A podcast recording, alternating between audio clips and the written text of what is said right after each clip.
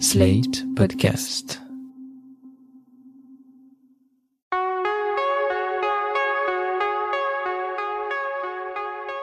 Je m'appelle Thomas Messias, je suis un homme blanc, cisgenre, hétérosexuel, et dans 5000 jours et des poussières, j'aurai 50 ans.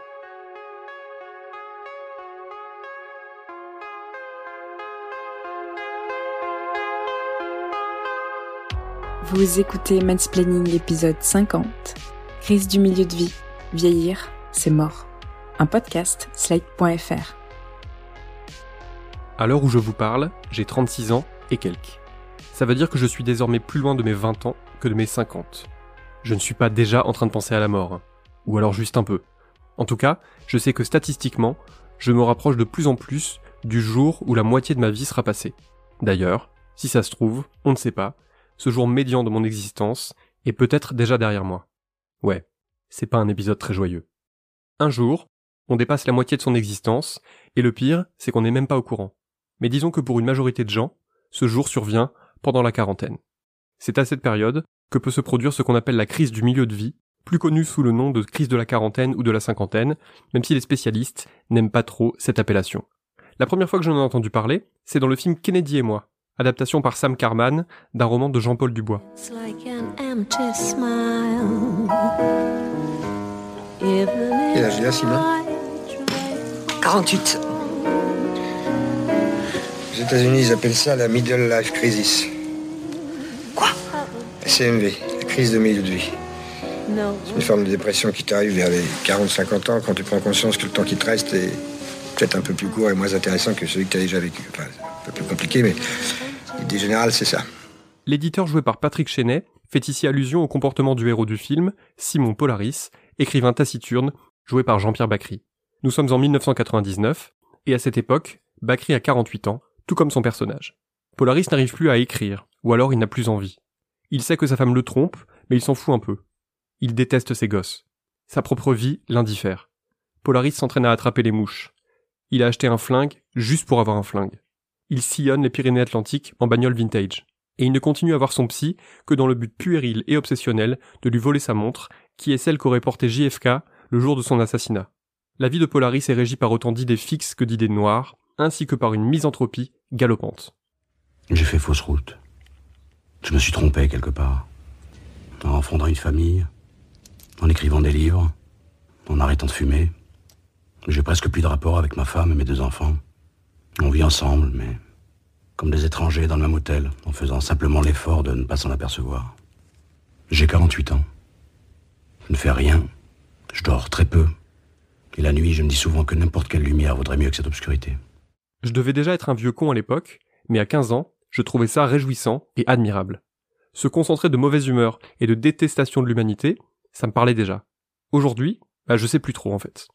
Ruminer sa haine du monde entier depuis sa maison confortable, c'est du nihilisme sans prise de risque. C'est un ersatz de révolte pour bourgeois en mal de sensations fortes. Ce que je n'avais pas suffisamment pris en compte à l'époque, mais que le film suggère pourtant à plus d'une reprise, c'est que ce mépris, s'il peut sembler jubilatoire en surface, est en fait la traduction d'un bilan personnel très chargé en amertume. Pourquoi Polaris est-il si cynique et méprisant? Peut-être parce qu'il est dépressif. Je sais pas, je ne suis pas médecin. Ce qui est certain en tout cas, c'est qu'il est animé par un vrai sentiment de gâchis, un côté euh, tout ça pour ça. Il cohabite mollement avec sa femme, il trouve peut-être à raison que ses enfants sont des abrutis, et les livres qu'il a écrits prennent la poussière sur des rayonnages en attendant l'oubli. Peu à peu, Polaris réalise que, malgré cette petite œuvre qui a vraisemblablement connu un certain succès, il ne laissera aucune trace, et qu'il est même en train de disparaître progressivement alors qu'il n'est même pas encore mort. Fauteuil, j'ai écrit 12 livres médiocres. J'ai l'impression d'avoir perdu toutes ces années. Elles m'ont rien appris. Sinon, à me taire, à vivre seul et assis.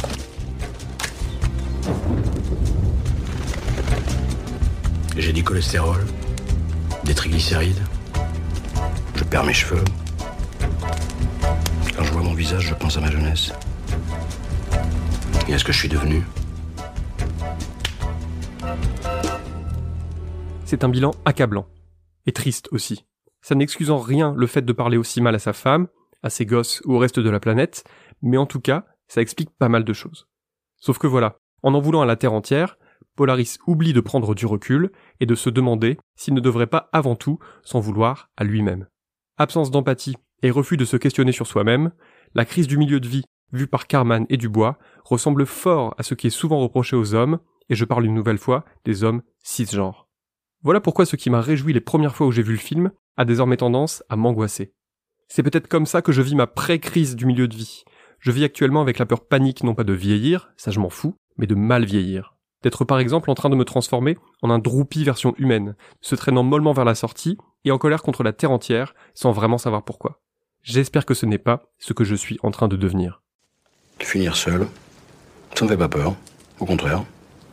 Être un homme neuf, quelqu'un à qui la vie offre une seconde chance, être débarrassé du souci et du regard de l'autre, ne plus avoir à se surveiller, ignorer la culpabilité, dormir seul, faire ses courses, vivre la porte ouverte et attendre.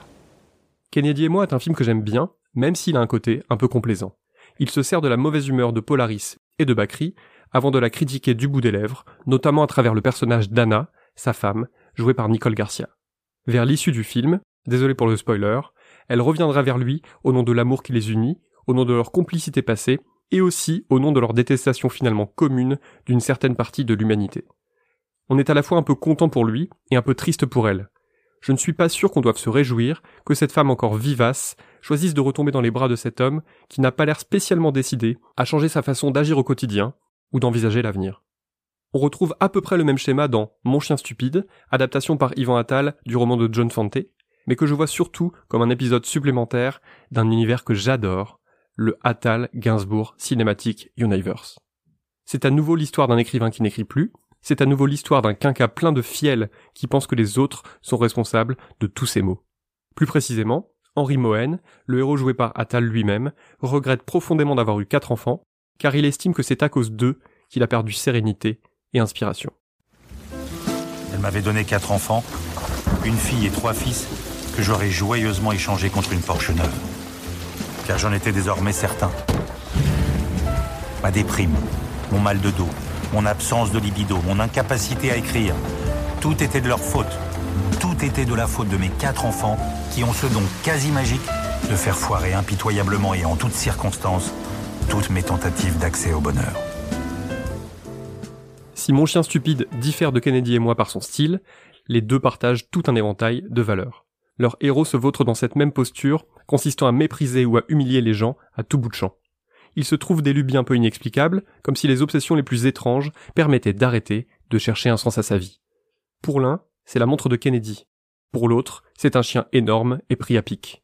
Les deux observent leur vie comme si elle était terminée.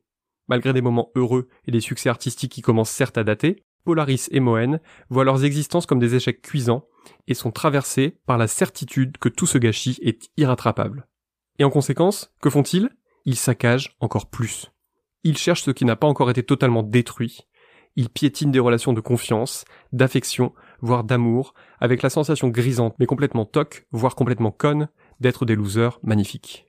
Alors oui, j'aime bien Mon chien stupide, le roman comme le film, parce que son univers est bluesy et cabossé. Reste que la fin du film d'Atal, qui est différente de celle du roman de Fante, est assez fâcheuse elle aussi. Pardon d'avance pour le spoiler. Cécile, la femme du héros, qui avait pourtant fait le plus dur en se barrant définitivement, finit par revenir parce que bien que la ville est éloignée de son mari, elle l'aime encore plus que tout. Atal traduit ça par une scène muette, à la fois tendre et vacharde, comme touchée par une grâce un peu étrange, mais si on y réfléchit bien, c'est quand même très agaçant. C'est agaçant parce que Cécile Mohen, comme Anna Polaris, est une meuf pleine de vie, de désir, de projets, mais qu'au final, elle fait le choix de rester, ou plutôt de revenir, ce qui est encore pire. Elle laisse de côté une nouvelle vie pleine de promesses, elle plante de nouveau une carrière universitaire pour laquelle elle était douée, mais qu'elle avait déjà abandonnée dans sa jeunesse au profit de sa famille, et elle décide d'aller mourir à petit feu, aux côtés de ce mari blasé, monolithique, mu par la détestation d'autrui. Elle l'avait pourtant pris en grippe pour plein de raisons valables depuis des années, mais finalement, elle est toujours là. Je crois que j'en peux plus. J'ai tout fait pour toi. Je t'ai accompagné dans cette grande maison dans laquelle j'avais tellement peur, j'arrivais pas à dormir. J'essaye de te faire rire, de te faire des plats différents tous les soirs pour pas que tu te lasses, tout en essayant de rester désirable. Aide-moi, Henri. Qu'est-ce que je peux faire pour que tu arrêtes de te vautrer dans ta nostalgie et tes regrets? Tu sais quoi, le pire dans tout ça? C'est que t'es tellement autocentré, tu te rends même pas compte que t'as réussi à rater le coche avec tes propres enfants. Et avec moi. On sait bien que dans la vie réelle, les choix du cœur l'emportent parfois sur la raison. Le problème, c'est que ce genre de parti pris est quasi systématique de la part des scénaristes. À la fin, une femme qui s'est déjà beaucoup sacrifiée se sacrifie une nouvelle fois, le tout pour les beaux yeux d'un homme qui n'a jamais fait d'effort, et qui ne semble pas spécialement disposé à essayer d'en faire. Si la fin de Kennedy et moi, et celle de mon chien stupide, me font aussi un peu flipper, c'est parce que je réalise que je ne veux pas devenir ces hommes-là, mais que si je n'y prends pas garde, cela pourrait bien finir par arriver. C'est peut-être même déjà en train d'arriver. Je ne veux pas qu'une femme, la mienne en l'occurrence, se sente prisonnière de notre couple au nom de nos belles années passées, de la famille fondée ensemble ou du souvenir de notre amour. Je ne veux pas être un geôlier. On voit tellement de femmes rester pour de mauvaises raisons alors qu'elles voudraient partir, que ce soit pour les enfants, à cause de leur dépendance économique, ou pour une simple question de bienséance. J'en ai marre de ce spectacle-là. Je peux pas applaudir. Bon, merde, ces gens, ils sont tous pareils, ils sont lamentables. Comment c'est pas que je sois lamentable Qu'est-ce que tu cherches exactement? Je te suis plus, Simon. Jusqu'où tu comptes aller comme ça? Tu dis que tes enfants t'ennuient Tu travailles 22 ans plus tard pour ne pas savoir qu'il fallait les éduquer autrement Mais qu'est-ce que t'as à la fin? Mais parle Toi, que ça m'angoisse pas, moi, de voir un type de ton âge passer ses journées à, à attraper des mouches, à jouer avec des revolvers, à mépriser ses enfants. Je voudrais regarder la télé, laisse-moi tranquille. Je fais que ça. Tout le monde fait que ça. On te laisse tranquille, Simon. T'es en train de faire le vide autour de toi. Tu finiras seul. Dans son livre La crise du milieu de la vie, paru chez Odile Jacob, la psychiatre et psychothérapeute Françoise Millet Bartoli évoque justement Kennedy et moi. Le personnage de Polaris lui semble se tenir au carrefour des aspects possibles de cette crise, qui peut être synonyme de morosité, de nostalgie ou encore de démission. Ne rayez pas forcément les mentions inutiles. Finir comme les personnages joués par Bakri ou Attal n'est d'ailleurs pas la seule façon de mal vieillir. Les possibilités sont multiples. La crise de milieu de vie, par exemple, ça peut aussi consister à se faire poser des implants, je ne juge pas, à s'acheter une grosse bécane pour aller faire la route 66, je ne juge pas non plus, ou à quitter femme et enfant pour aller fricoter avec une femme trois fois plus jeune. Là, je juge. Tout cela me rappelle un sketch, issu d'un one-man show que j'ai vraiment beaucoup vu quand j'étais ado. Oh bah au départ, euh, c'est sûr, euh, c'est pas évident, hein, tu sais, euh, la petite euh, Letty, elle a 18 ans, euh, bon bah le fossé des générations quoi, j'ai 22 ans, euh, bon... Hein? Oui, oh, j'ai un peu menti sur mon âge, bon bah, hé, à 48 ans, on a encore 100 mois à dire Je ne vais pas aller jusqu'à vanter les qualités de sociologue d'Elysée Moon, mais je trouve que sa façon de camper ce quinca qui veut rester jeune à tout prix n'est en fait pas si caricaturale que ça. Françoise Millet-Bartoli évoque d'ailleurs cette facette-là de la crise du milieu de vie dans la dernière partie de son ouvrage. Elle y assimile cette phase, qui peut être plus ou moins longue, à une nouvelle adolescence. Voilà ce qu'elle écrit notamment. Pulsion érotique ou sexuelle, désir de puissance ou de domination, argent, pouvoir, réussite sociale, ou encore désir et recherche d'un idéal de vie, un idéal de soi-même. Révolte tardive, étape de désillusion ou crise d'identité à retardement. Tout se passe comme si la vie se révélait construite jusque-là sur des bases erronées. L'analogie me semble tout à fait juste. Version Bakri Attal ou version Semoun, la crise du milieu de vie semble transformer les hommes en grands ados qui passent leur journée enfermés dans leur chambre ou qui décident au contraire d'aller faire mille excès comme pour se convaincre que les plus belles années de leur vie ne sont pas derrière eux. Ah non, là avec euh, Laetitia, ça a été le coup de foudre, hein. Attention, j'ai mis le paquet, hein. Eh, c'est pas des branleurs de sa classe qui peut lui offrir l'hippopotamus, hein. La crise du milieu de vie n'est pas quelque chose de typiquement masculin, expliquent les spécialistes, mais la façon dont elle se déroule n'est tout de même pas exactement similaire chez les hommes et chez les femmes. Les études nous apprennent notamment que cette crise est plus longue chez les hommes, puisqu'elle dure entre 3 et 10 ans pour eux, contre 2 à 5 ans pour les femmes. Et comme l'écrit Laetitia Reboulot dans un article publié par marieclaire.fr, cette crise se traduit très fréquemment par un besoin de séduire, des femmes plus jeunes si possible, pourquoi pas en se constituant un attirail lié à la masculinité hégémonique, qu'il s'agisse d'un nouveau style vestimentaire ou de l'achat d'une nouvelle voiture. La journaliste ajoute que chez les couples de quadra, une rupture sur trois serait due à la crise du milieu de vie. Le psychiatre Christophe Fauré, quant à lui, explique qu'il ne s'agit pas d'une crise à proprement parler, mais davantage d'une phase de transition au cours de laquelle les individus font le point sur ce qui a été accompli ou non et en tirent des conclusions plus ou moins hâtives. Dans son livre Maintenant ou jamais, il ajoute que le milieu de vie peut être l'occasion de rebondir formidablement sur le plan personnel comme sur le plan professionnel. À condition évidemment d'avoir pris le temps de faire le point de façon constructive. Problème, les hommes et les femmes, conformément à l'éducation qui leur a été donnée et à la place qui leur est souvent accordée dans la société, n'ont pas la même façon de dresser des constats. Les uns ont appris à être des conquérants, des compétiteurs, des machines à dominer, et c'est donc en ces termes-là qu'ils vont tirer des conclusions sur leur vie passée, et donc sur la vie qu'ils veulent pour demain. Les femmes, plus habituées à faire preuve d'empathie et à penser collectif, résonneront davantage en termes de famille, de solidarité ou de réussite de groupe. Malgré leurs défauts, Kennedy et moi et mon chien stupide en sont de parfaites illustrations. Les deux films et les deux romans dessinent des personnages de mères qui ont oublié leurs propres aspirations pour se consacrer à leurs proches et qui, toujours dans le but de ne pas perturber le fonctionnement de la cellule familiale, sont prêtes à mettre un couvercle sur la crise qui couve en elle-même pour l'étouffer aussi vite que possible. Je crois que quand on est un homme, il ne faut pas attendre d'avoir 50 balais pour se demander à quoi on ne veut surtout pas que sa crise de milieu de vie ressemble, ni pour s'interroger sur les conséquences qu'on ne veut surtout pas qu'elle ait sur notre couple ou sur notre famille. Il est grand temps qu'on apprenne à penser aux autres, et à construire notre évolution en tenant aussi compte de celles et ceux qui nous entourent. Il ne faut plus que ce soit juste un truc de femme. C'est tout à fait le principe des vases communicants. En nous montrant moins individualistes, on leur donnera la possibilité de vivre pleinement cette crise-là si elles en ont besoin. On peut aussi imaginer qu'avec plus d'empathie et de dialogue de la part de tout le monde, et ce dès le plus jeune âge, il y aurait moins de frustration, de non-dits, de regrets, et donc potentiellement moins de crises de milieu de vie. Ou en tout cas, des moins destructrices.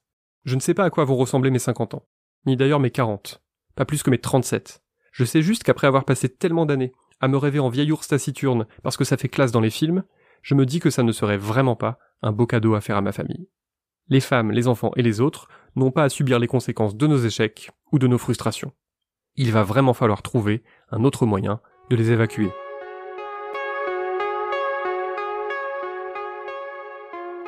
Voilà, c'était l'épisode 50 de Mansplaining, un podcast proposé par Slate.fr.